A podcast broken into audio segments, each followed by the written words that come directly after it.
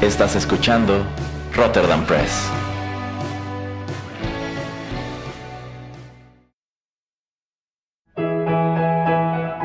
Rotterdam Press presenta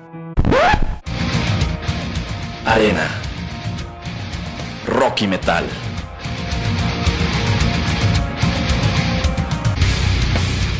Un programa dedicado al lado más intenso de la música.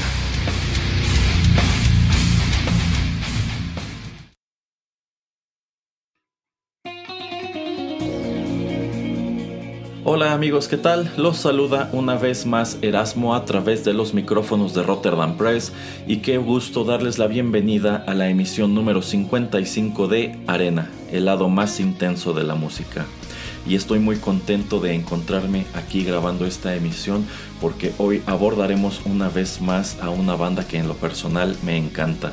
Y digo una vez más porque estoy casi seguro que esta es la primera vez en la historia de este programa que repetiremos a un conjunto. Pero la verdad sea dicha los traigo muy clavados en la cabeza desde hace ya varios días y dije qué caray nada más por el gusto de hacerlo, dediquémosle otro programa a la Crimosa.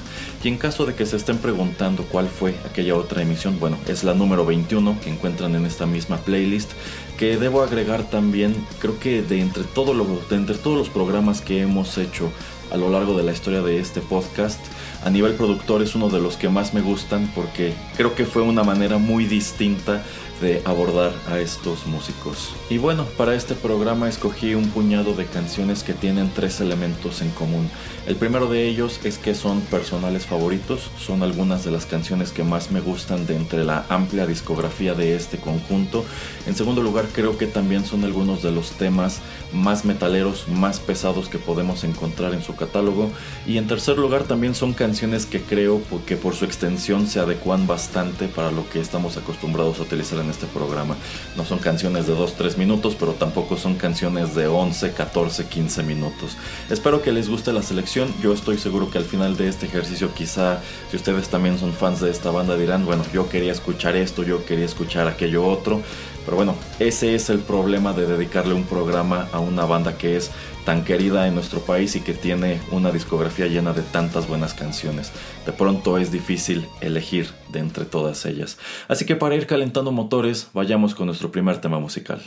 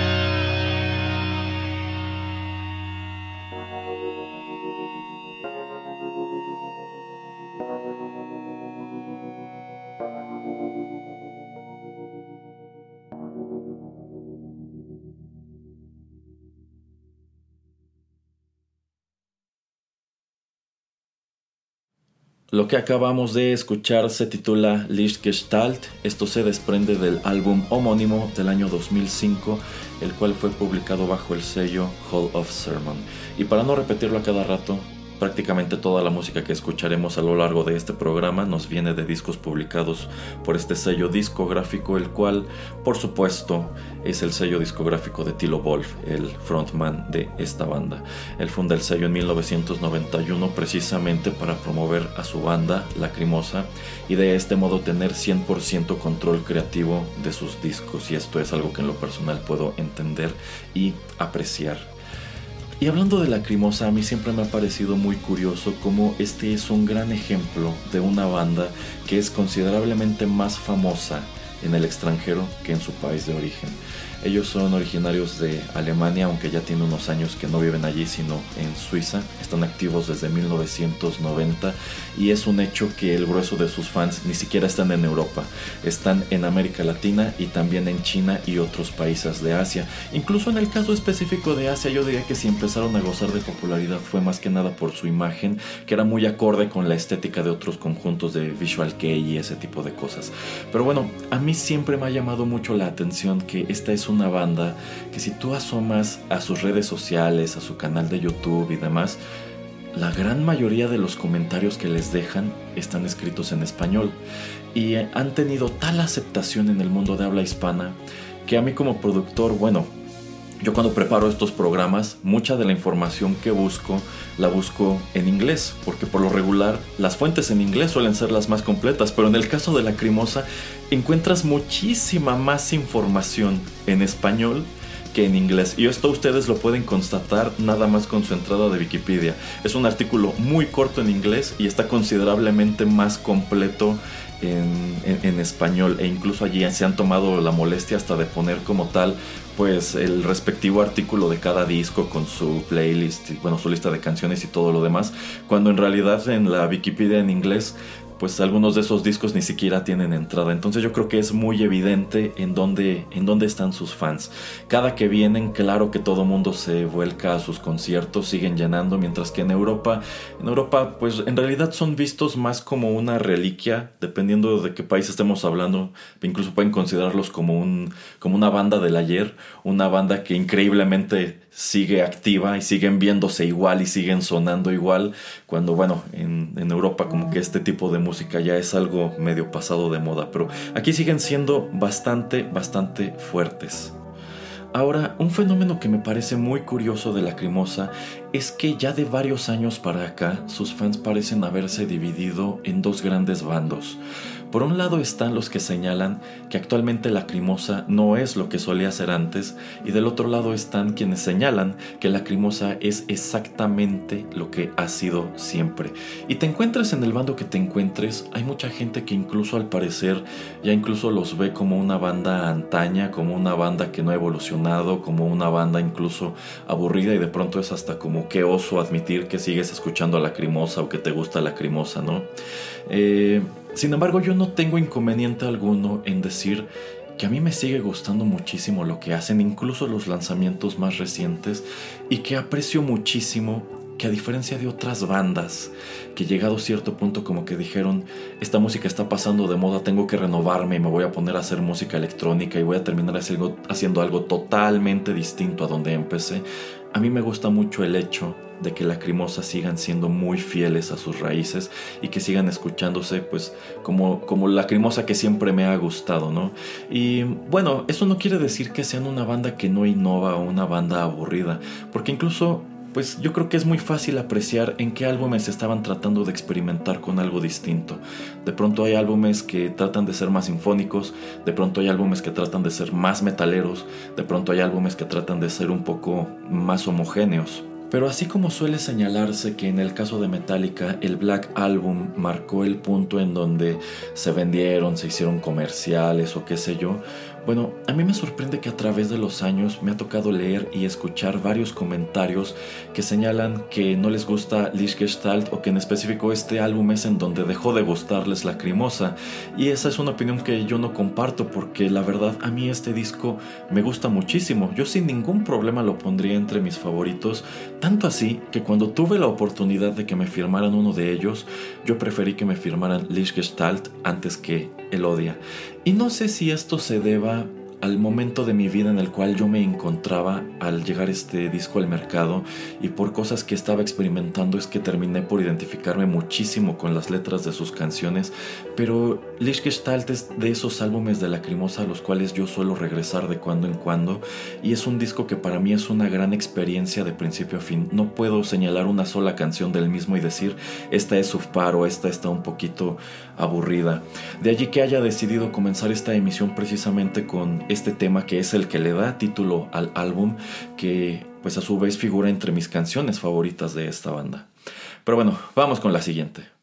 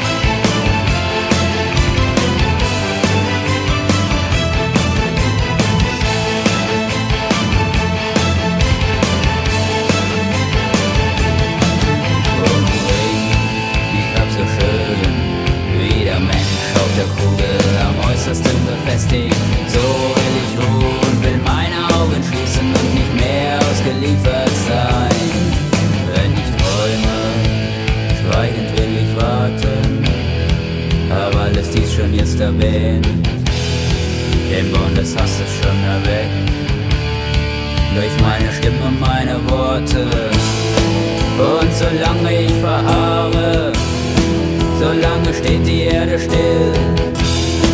Der Dunkelheit machtlos ergeben, solange schweigt mein Universum.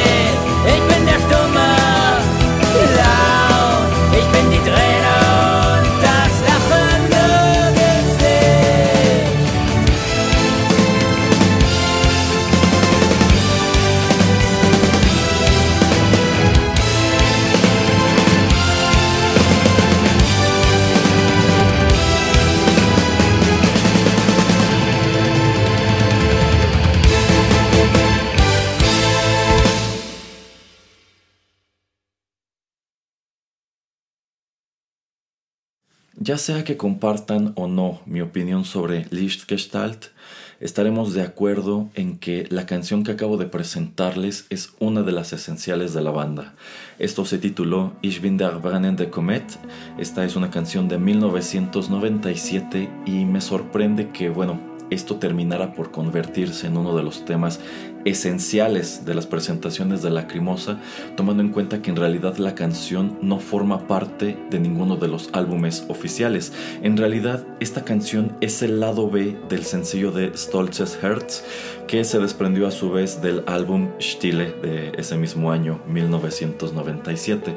Eso quiere decir que en su momento quizá la banda no consideraba que la canción fuera tan valiosa o tan interesante para incluirla como tal en el álbum y solamente la colocaron allí para rellenar el sencillo y bueno, todos estos años después no hay un solo concierto de Lacrimosa en donde no la toquen y creo que si tú asistes a un concierto y efectivamente no la tocaran, te quedarías muy decepcionado de no haber escuchado esta canción que para mí tiene unos momentos padrísimos. Yo creo que, bueno, es que en sí... Eh, algo llamativo de Lacrimosa es que eventualmente lograron consolidarse como este gran parangón del, del, metal gótico, ¿no? Y bueno, tienen muchísimos elementos de metal sinfónico y en, el, tú en tu disco de Lacrimosa lo que esperas encontrar son esos arreglos orquestales. Pero la verdad sea dicha, si nos regresamos a sus primeros lanzamientos, si nos regresamos a Angst, a Einsamkeit, pues la verdad es que incluso podríamos decir que sonaban más dark wave. Yo siento que el sonido de Lacrimosa es algo que empezó a gestarse poco a poco y creo que en el punto en donde termina de madurar, el punto en donde empezamos a escuchar a Lacrimosa que encontramos en el Odi en Fasade, es precisamente en Stille, porque incluso todavía en Inferno, que es el álbum en donde ya se suma oficialmente a Nurmi a la banda y pues prácticamente queda como el único otro miembro oficial de la misma aparte de Tilo Wolf, todavía en Inferno siento que hay un número de canciones que dependen muchísimo de los sintetizadores, hay canciones que pues sí ya están tratando de integrar más todo este aspecto orquestal, pero el primero en donde ya lo encontramos de plano ya totalmente arraigado como, como una parte de la música y en adelante nunca ha dejado de estar allí es precisamente Stille. Entonces yo creo que algo de lo que le da muchísimo valor a una canción como Ich bin der de Comet es precisamente eso, que si te regresas y empiezas a escuchar a Lacrimosa en orden cronológico, aquí es en donde empiezas a encontrarte con ese sonido que, que probablemente es el que hizo que te enamoraras de ellos a finales de los 90. Otra peculiaridad de Stille es que este fue el primer álbum en incluir material extra precisamente para el mercado latinoamericano. Y es que en su edición original este álbum únicamente cuenta con 8 canciones que bueno en, general en vista de que la canción estándar de Lacrimosa suele ser un poco más larga de lo ordinario por lo regular son canciones que pueden abarcar entre 6, 8 hasta 14 minutos algunas de las más largas.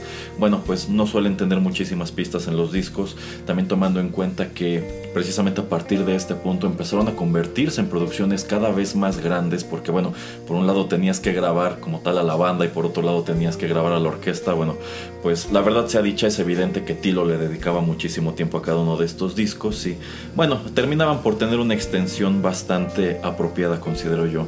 Pero más allá de estas ocho pistas originales de Stille, cuando ellos eh, lanzan este álbum eh, a América Latina vienen otras dos canciones incluidas allí. En sí en los bueno yo creo que más que nada el motivo por el cual acá en América Latina nos familiarizamos y nos gustó tanto esta canción Ich bin der de Comet es porque venía como bonus track de las ediciones planeadas para América Latina. Entonces mientras que en Europa quizás es una canción que no sonó tanto porque era el lado B de uno de los sencillos que fue Stolz's Hertz eh, pues de este lado del mundo, si tú comprabas este disco eh, original o pirata, que bueno, yo recuerdo que había muchísima piratería de los discos de, esta banda, pues por lo regular ya si al final ibas a encontrar esta canción y quizá dirías, vaya, esta es una de las mejores canciones del disco, pero no, no formaba parte de los tracks originales del mismo.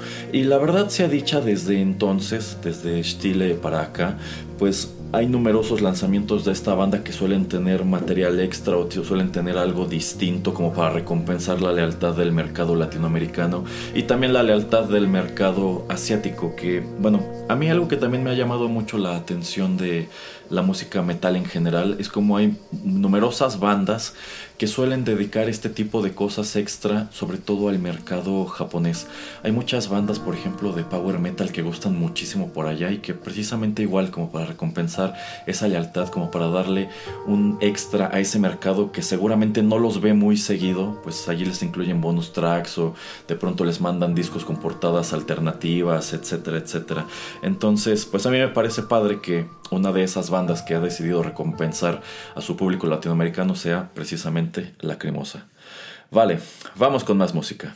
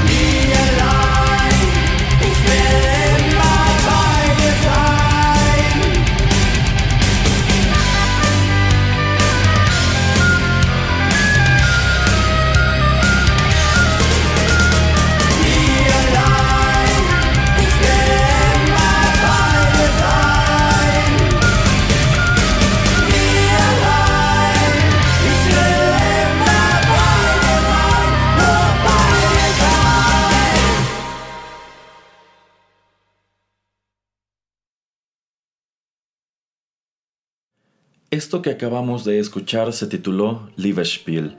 Esta es una de las canciones que conforman el álbum de 2001 Fasade. Y así como hace un par de bloques mencioné que en opinión de algunos Lichtgestalt no es el mejor álbum de Lacrimosa, eso es algo que también me ha tocado mucho escuchar respecto a Fasade, sobre todo que comparándolo con el disco anterior que fue El Odia de 1999, este álbum se siente un poco más aburrido, se siente como una especie de downgrade. Y puedo entender de dónde vienen esos comentarios, y es que El Odia, la verdad sea dicha, me parece un disco monumental. No en balde hay quien considera que es hasta la fecha el mejor disco de la banda. Y bueno, si tú venías encarrerado escuchando El Ode y después te encuentras con un álbum que trata de ser más sinfónico y más introspectivo como Fasade, bueno, quizás sí puedes llevarte una especie de decepción, pero yo creo que eso no quiere decir que este sea un mal álbum creo que es un álbum diferente. Yo creo que mientras que, bueno, es que ambos son discos conceptuales, pero mientras que Fasade, digamos que trataba de ser una especie de ópera rock, ópera metal, bueno, aquí yo siento que estaban tratando de hacer algo un tanto más sinfónico y esto lo, lo delata el mero hecho de que, pues en este disco hay tres canciones tituladas Fasade, que son el primero, segundo y tercer movimiento, que bueno, eh, en realidad comprenden exactamente eso, una especie de sinfonía en donde hay un número de motivos que van repitiendo a lo largo de la misma. Yo considero que si ustedes no han alcanzado a apreciar como tal qué era lo que estaba tratando de hacer Tilo con Fasade, lo que tienen que hacer es escuchar esas tres canciones una tras otra. De hecho, yo creo que una mejor manera de haber presentado este disco es haber colocado todo lo que comprende Fasade al principio, que fueran a lo mejor, si no las primeras tres, quizá las últimas tres pistas y dejar el resto de las canciones pues por su cuenta. Y yo creo que más que nada esta suerte de reputación que arrastra el disco es lo que de pronto ha hecho que pasen por alto algunas canciones muy valiosas dentro del mismo como esta Liebesspiel que yo sé no es una de las canciones más famosas de esta banda pero a mí me gusta mucho y me gusta más que nada porque bueno de entrada yo creo que es sin bronca una de las canciones más pesadas de ese disco y yo siento que aquí pues precisamente como para no arrastrar tanto este aspecto sinfónico decide nada más incorporar estos estos momentos en donde tiene muchísimo protagonismo el clarinete y le da un sonido muy peculiar peculiar eh, y a pesar de que yo creo que no es una de esas canciones que todo mundo está esperando escuchar en un concierto de Lacrimosa, al menos en aquellos años sí formaba parte de sus sets en vivo y pueden encontrar pues versiones en donde están interpretando en directo esta misma canción y funciona muy padre. Asimismo, eh, ya les decía en el bloque anterior que a partir de Stile es cuando deciden empezar a incluir material extra para los lanzamientos que vienen a América Latina y es exactamente el caso de, este álbum Fasade, en donde de nuevo son solamente ocho canciones oficiales, pero acá en México teníamos dos, otros dos temas extra. Uno de ellos es Fanquina, que creo que también es una, es una gran canción. Y también encontramos otra edición de Japón. Y bueno, para que vean, a los japoneses solamente les dan una canción extra, pero ni siquiera es una de las dos que encontramos acá, sino que es eh, otro tema que se titula eh, Promised Land. Entonces a mí me parece interesante cómo empiezan a jugar con sus discos de este modo, de tal suerte que puedes encontrar el lanzamiento original con sus ocho canciones, el lanzamiento latinoamericano que trae 10 y el lanzamiento asiático que trae 11. Y pues es con consistente con el hecho de que yo creo que es en ese punto de su historia en donde empezaron a darse cuenta de que pues tenían mucha más aceptación en América Latina y en Asia que en Alemania y el resto de Europa. En fin, vamos con más música.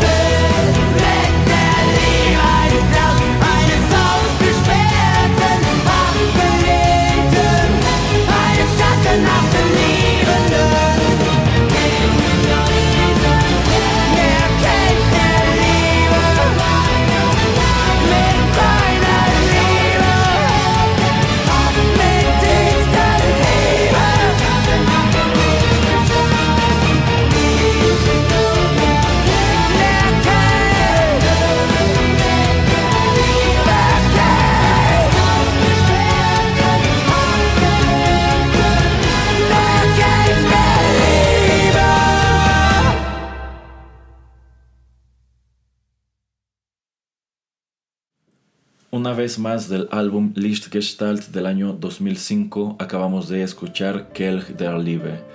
Considero que este es uno de los temas esenciales de este álbum, creo que es testimonio de que esta fue una gran producción, no por nada, de entre las canciones que se desprenden de aquí, esta es una de las que pasó a figurar de manera recurrente en las presentaciones en vivo de la banda. Les decía que a mí me parece un disco muy interesante y más allá del aspecto musical, creo que uno de los motivos por los cuales más me gusta es porque este es un excelente álbum para deprimirte. por allí cuento dos o tres canciones que creo que son excelentes para tocar fondo, pero más allá de eso, Eh, algo que también me gusta es que creo que aquí encontramos uno de los momentos musicales más ambiciosos de Tilo Wolf y estoy hablando de la última pista de este álbum que es Hohelit de Alive. Esta es una canción que dura casi 15 minutos, de la cual tres cuartas partes son netamente sinfónicas y corales. Ya al final deciden integrar una vez más todo este rollo del metal para cerrar con muchísima fuerza, pero yo considero que esa es una composición hermosa por donde se la mire. Entonces, más allá de cualquier otra cuestión que pudieras encontrar en este álbum, incluso si no te gusta nada de lo que viene antes, yo considero que algo que no tiene precio es específicamente esa pista. Obviamente no la traigo porque, bueno, creo que no se presta mucho para los propósitos de este programa e insisto, dura casi, casi 15 minutos. Pero bueno, eso no quita que, esté, que esté muy padre. Y les venía platicando en los bloques anteriores sobre los materiales extra que suelen incluir en sus lanzamientos por América Latina. Bueno, pues hasta donde tengo entendido en realidad no existe tal cosa en Lichtgestalt.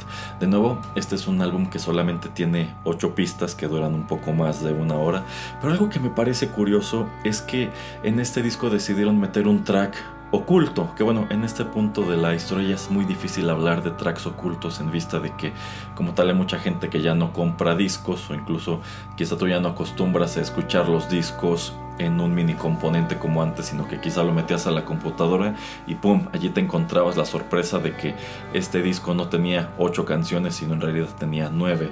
Y es que una vez que concluye Hohelit de Arlive, hay un minuto de silencio y comienza otra vez, eh, bueno, empieza una regrabación de The Party Is Over, que es la pista número 6. Pero mientras que la pista que viene incluido dentro del tracklist oficial del disco es una pista que se interpreta en la guitarra y tiene algunos acompañamientos corales. Bueno, esta versión extra es la canción sencillamente interpretada al piano. Em, yo, siempre me, yo, siempre he pensado que quizá Tilo no se decidía entre ninguna de las dos versiones, porque las dos están muy bonitas, la verdad se ha dicho. Entonces, supongo que dijo, pues para no dejar una fuera, voy a dejar esta otra en el piano como bonus track, ¿no?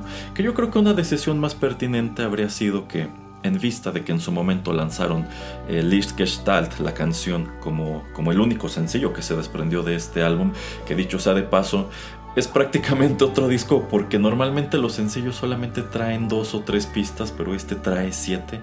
Bueno, quizá si su intención era incluir una pista secreta, pues utilizar alguna de las otras canciones que aparecieron en el sencillo de Lichtgestalt y esta otra versión de The Party Is Over, ahora sí incluirla como un lado B del sencillo, ¿no? Creo que esa habría sido una mejor eh, decisión, pero bueno, a mí no me molesta escuchar dos veces The Party Is Over en el transcurso de este disco, en vista de que, insisto, para mí es un gran disco y para mí es una gran canción. Eh, y ya la última curiosidad que quiero compartir como parte de este bloque, pues no tiene que ver precisamente con Lichtgestalt, sino tiene que ver con el disco anterior que fue Ecos del año 2003.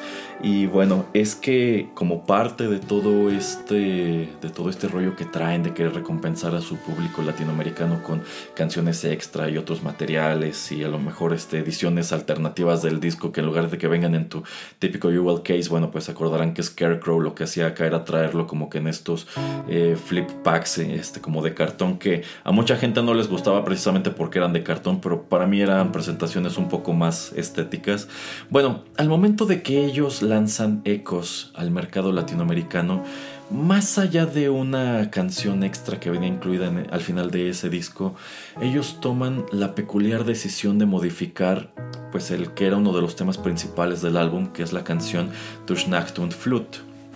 Y bueno, eh, esta es una canción que en su versión original está cantada totalmente en alemán, como lo son el grueso de las canciones de Lacrimosa. Sin embargo, para la versión latinoamericana de ese disco, ellos toman la muy peculiar decisión de omitir este último coro en alemán y, regrabarlo en español. Y el resultado, la verdad sea dicha, o sea, yo, yo considero que esta fue una intención muy noble, creo que es un gran gesto de parte de la banda el problema es que el resultado final es un tanto risible en vista de que pues es muy evidente que ellos no hablan español y no tienen una noción muy clara de cómo deben pronunciarse estas palabras.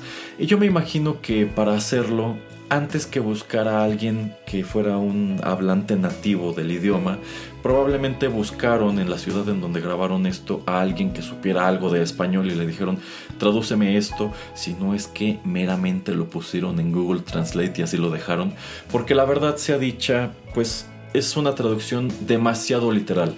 Tan literal que a nosotros como hispanoparlantes nos causa ruido porque nosotros no hablamos naturalmente así.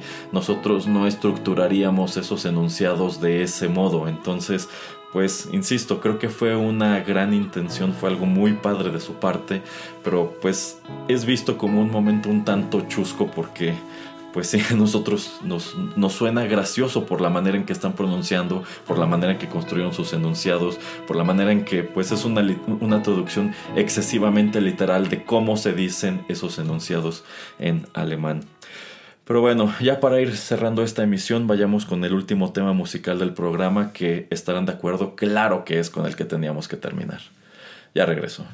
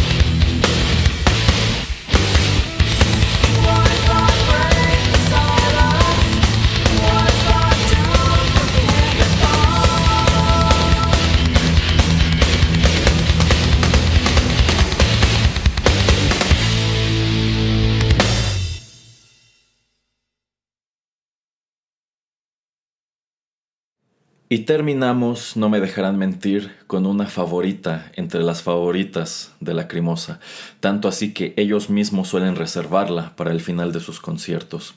Esto fue Copycat, esta canción viene incluida en el álbum de 1995 Inferno, del cual quiero compartirles tres peculiaridades. La primera y más importante de ellas es que este es el primer lanzamiento de Lacrimosa en donde encontramos a Ann Nurmi como un miembro oficial de la banda. Me parece, pero no estoy seguro, que ella tuvo alguna especie de input en el disco anterior que fue Satura de 1993, pero no es hasta este punto, no es hasta Inferno en donde ella deja su otro proyecto que era Two Witches para incorporarse de lleno como uno de los dos miembros oficiales de esta otra agrupación. La segunda peculiaridad es que, bueno, ustedes ya se dieron cuenta, todo lo que hemos escuchado hasta este punto estaba escrito en alemán, pero esta canción en cambio está escrita en inglés. Y es que precisamente Inferno fue el primer disco de Lacrimosa en contar con canciones escritas en este idioma, que de hecho incluye dos de ellas. Eh, en los tres álbumes anteriores todas las canciones estaban en alemán y a la fecha el gran grueso de la producción de Lacrimosa está escrita en ese idioma. Sin embargo, a partir de Inferno eh, agarraron esta suerte de tradición de incluir cuando menos una canción escrita en inglés en cada uno de sus discos, lo cual para mí los convierte en toda una rareza, los convierte en una de esas pocas bandas que se las han apañado para tener éxito internacional escribiendo canciones casi exclusivamente en alemán. Y sin duda el otro gran ejemplo que les viene a la cabeza en este momento es eh, Rammstein. Y en el caso de estas dos bandas yo creo que es de admirar que llegado cierto punto en sus carreras, cuando se dieron cuenta de que estaban empezando a obtener aceptación fuera de su país, pues en lugar de decir bueno, vamos a comenzar a escribir únicamente canciones en inglés porque eso seguramente nos abrirá más puertas, como ha sido el caso de los Scorpions o también de Creator, a quienes ya hemos escuchado en este programa. Bueno, ellos deciden seguir escribiendo canciones en alemán. Y la última... y la tercera y última peculiaridad que quiero compartirles tiene que ver con el hecho de que en los bloques anteriores en realidad no les platiqué gran cosa sobre la historia de la banda y digamos que me apegué a compartir opiniones y datos sobre las canciones y discos que estuve mencionando. Y eso se debe a que a pesar de que esta agrupación ya está cumpliendo 30 años de trayectoria, la verdad es que no es mucho lo que se puede contar sobre su historia como tal. Em, verán, quienes han trabajado con Tilo Wolf y Ann Normie, quienes los han entrevistado, lo primero que suelen señalar es que son personas muy accesibles, pero al mismo tiempo son personas muy profesionales y, y muy reservadas a quienes no les gusta hablar mucho ni de sus vidas personales, ni de nada que no tenga que ver con Lacrimosa.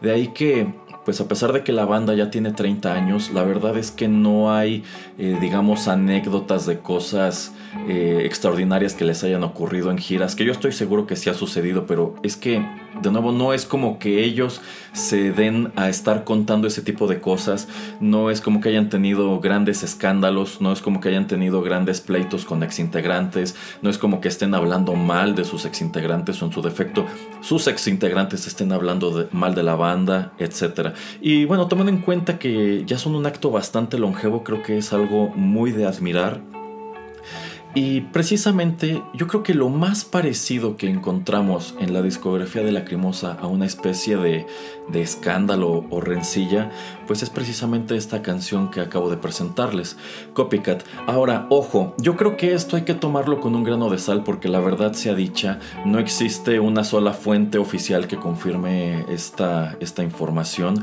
no es como que ellos se la pasen hablando sobre este tipo de cosas, pero bueno, esto tiene que ver con el significado o el origen de este, de este tema, que por cierto creo que es el más pesado que podemos encontrar en prácticamente toda la discografía de esta banda.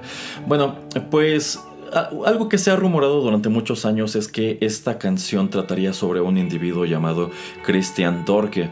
Eh, este hombre habría sido una especie de promotor cultural allá en Alemania que fue muy cercano a, Tilo Wolf cuando él iba comenzando este proyecto y al parecer incluso estuvo involucrado de alguna manera en la realización de los primeros tres discos de la banda.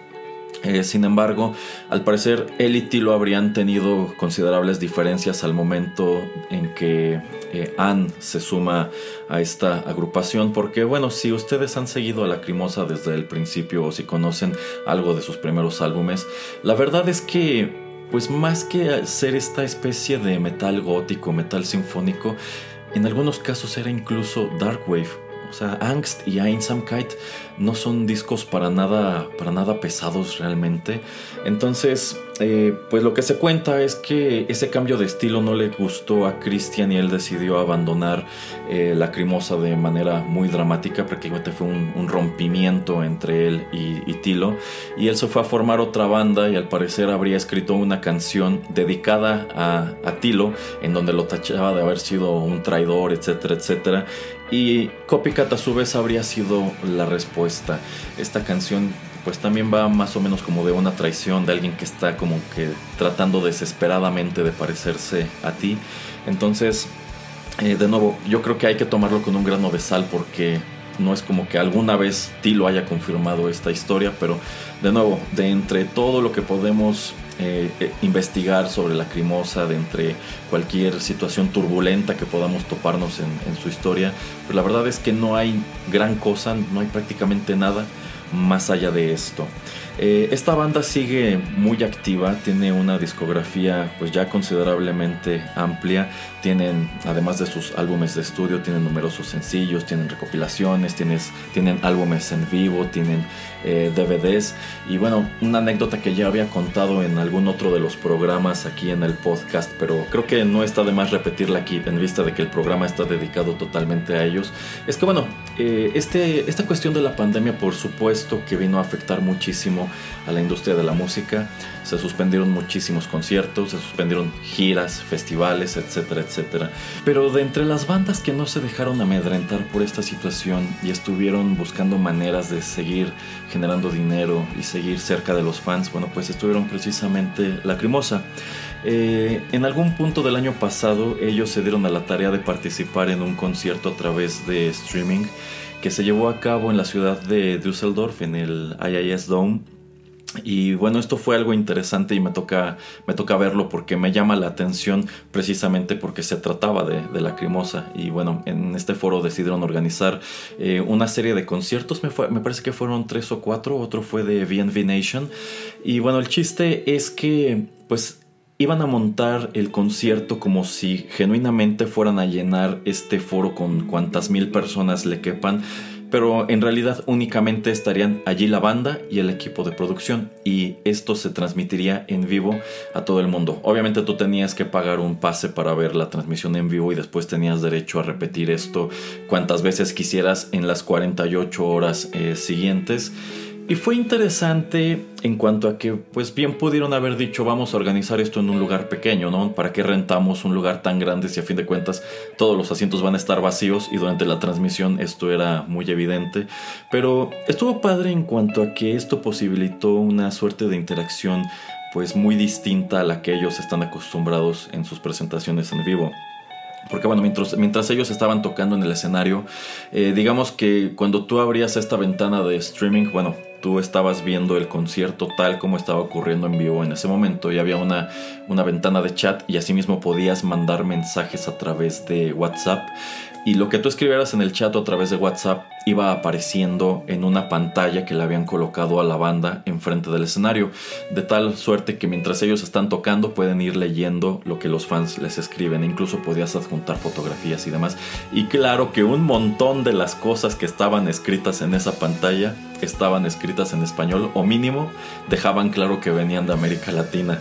Pero a mí lo que me llamó mucho la atención es que debió ser algo muy awkward para todo mundo en vista de que, pues por lo regular, ellos están acostumbrados a que terminan de tocar una canción y hay un gran aplauso y hay silbidos y hay gritos, pero en este caso no había absolutamente nada, ni siquiera les pusieron como aplausos enlatados o algo así, y de pronto como que Tilo se quedaba tipo, pues ¿qué hago? ¿Doy las gracias? ¿Me hago una reverencia? ¿O seguimos tocando?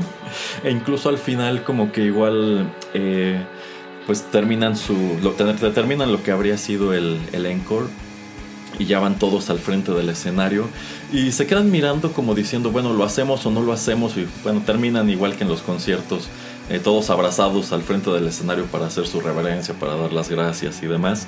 Entonces, eh, pues me parece genial que hayan decidido participar de, de esto, ¿no? Me parece que en este momento ya están planeando una, una, nueva gira, al menos por allá en Europa, en países en donde se han podido reactivar los conciertos y los, y los eventos masivos. Pero pues yo creo que queda como una gran anécdota aquella vez que pudiste ver a Lacrimosa en vivo desde la sala de tu casa a través de la pantalla de tu computadora e incluso te diste el lujo de mandarles un mensajito. Pero bueno, es con esto que estamos llegando al final de nuestra emisión número 55. Muchísimas gracias por su sintonía. Les recuerdo que todos los contenidos de Rotterdam Press desde el día 1 están disponibles en nuestro archivo de SoundCloud y que si se suscriben a nuestro podcast en aplicaciones como Castbox, iVox, Tuning Radio, Spotify y otras, pues recibirán de manera automática los contenidos más recientes directo a su dispositivo móvil. Muchísimas gracias por la sintonía. Si les gustó este programa no dejen de compartirlo. Yo soy Erasmo y ya lo saben, los espero aquí en los nuevos contenidos de Rotterdam Press. Hasta la próxima.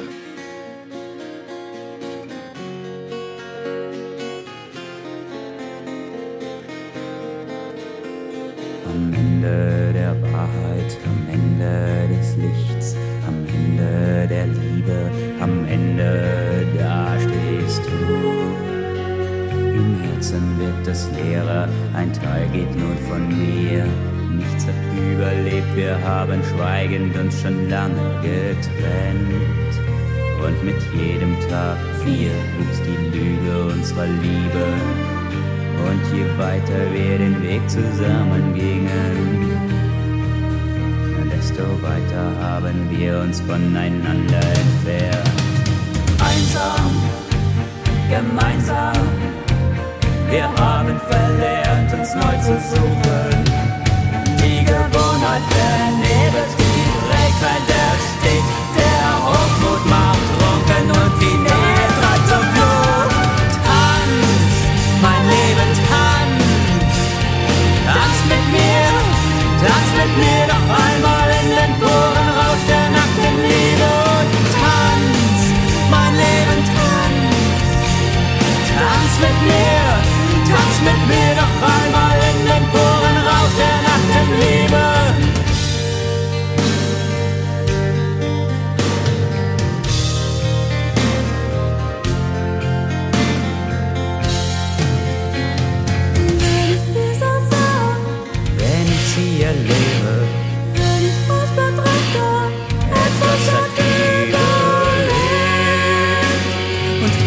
Kraft und Hoffnung fände,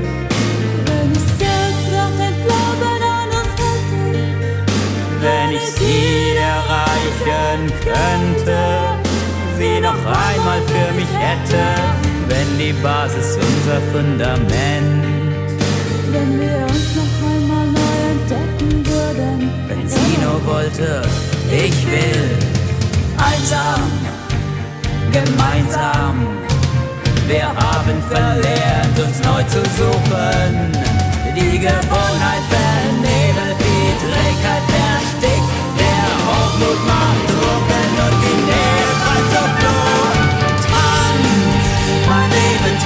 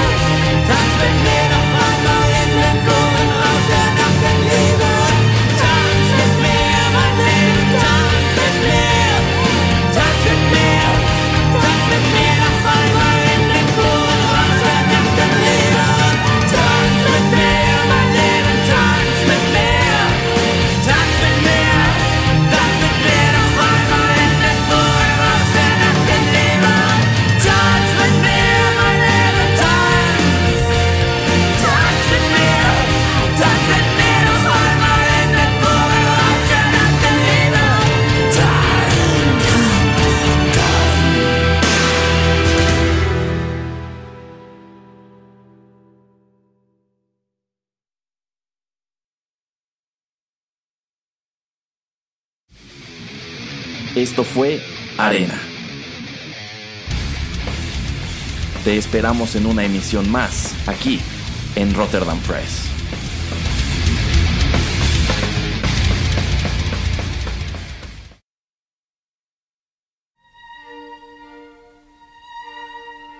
Estás escuchando Rotterdam Press. Radio como hecha en casa.